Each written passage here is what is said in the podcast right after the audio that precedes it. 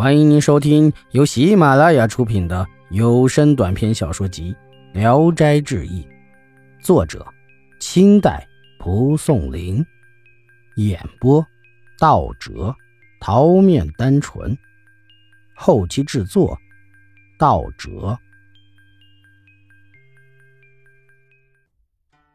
张阿端，河南卫辉府的七婶，年轻、含蓄、大度、有胆量。敢说敢当。当时一个大户人家有巨宅，因为白天见鬼，家里人相继死去，愿意把宅子贱价卖掉。妻身贪图价廉，便买过来住了。然而宅院太大，家人稀少，东院的亭楼艾蒿长成了小树林，也只好让他暂且荒废着。家人每到夜里啊，便惊恐不安，总是互相惊恐地说有鬼。两个多月后，死了一个丫鬟。没过多久，妻身的妻子傍晚到东院楼亭去，回来以后就得了病，过了几天就死去了。家人更加害怕，劝妻身搬家到别处去，妻身不听。然而，孤身一人没有伴侣，只有独自凄凉悲伤。丫鬟仆人们又不时的拿发生的怪异现象来喧扰。妻身发了怒，盛气之下抱了被褥，独自躺到荒庭中，留着蜡烛以观察会出现什么怪事过了很久，没有什么动静，也就睡着了。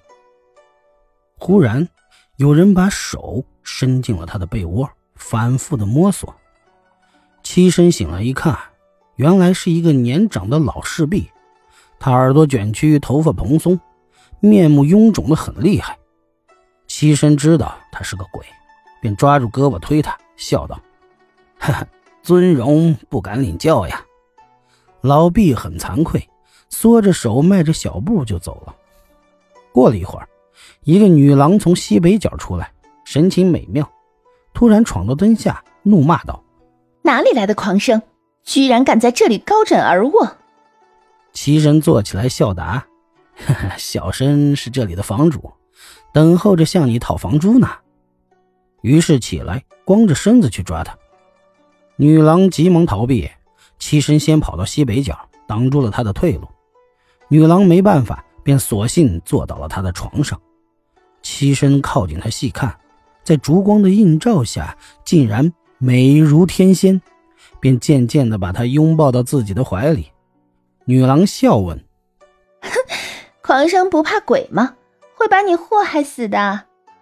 妻身于是强解下他的衣裙，他也不太抗拒。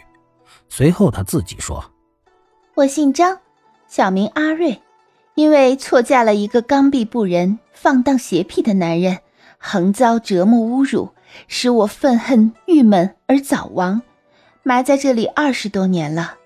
这宅子下面全是些坟墓。”妻身问：“那老毕是什么人？”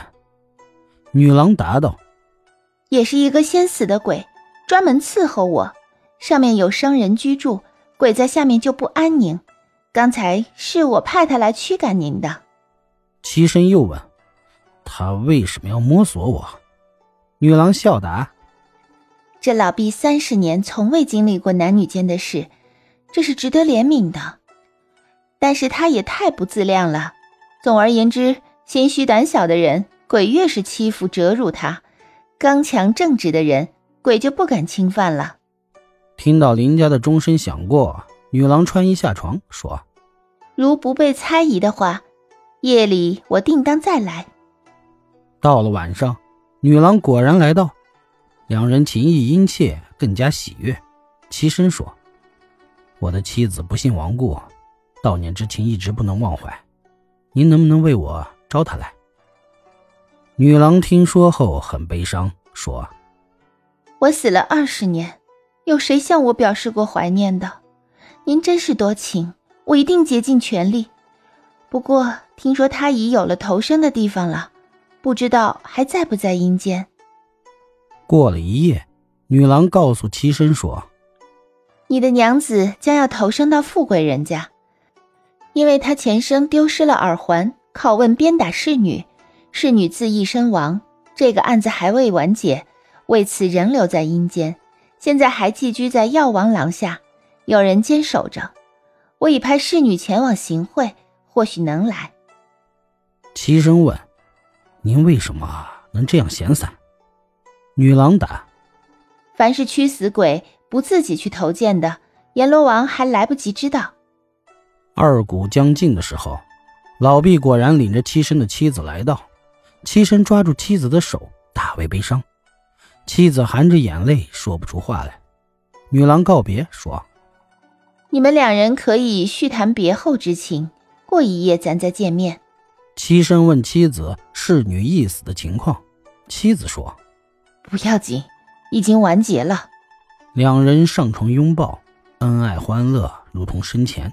从此欢聚成了常事儿五天后，妻子忽然哭着说：“明天将奔赴山东，要长久痛苦的别离了，有什么办法？”齐生听说后，挥泪淋漓，悲哀伤痛难以自持。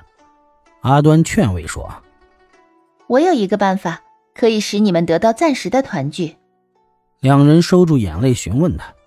阿端请七生拿纸钱十串。焚烧于南屋前的杏树下面，他好带着去贿赂押解七七投身的名利，以便能延缓时日。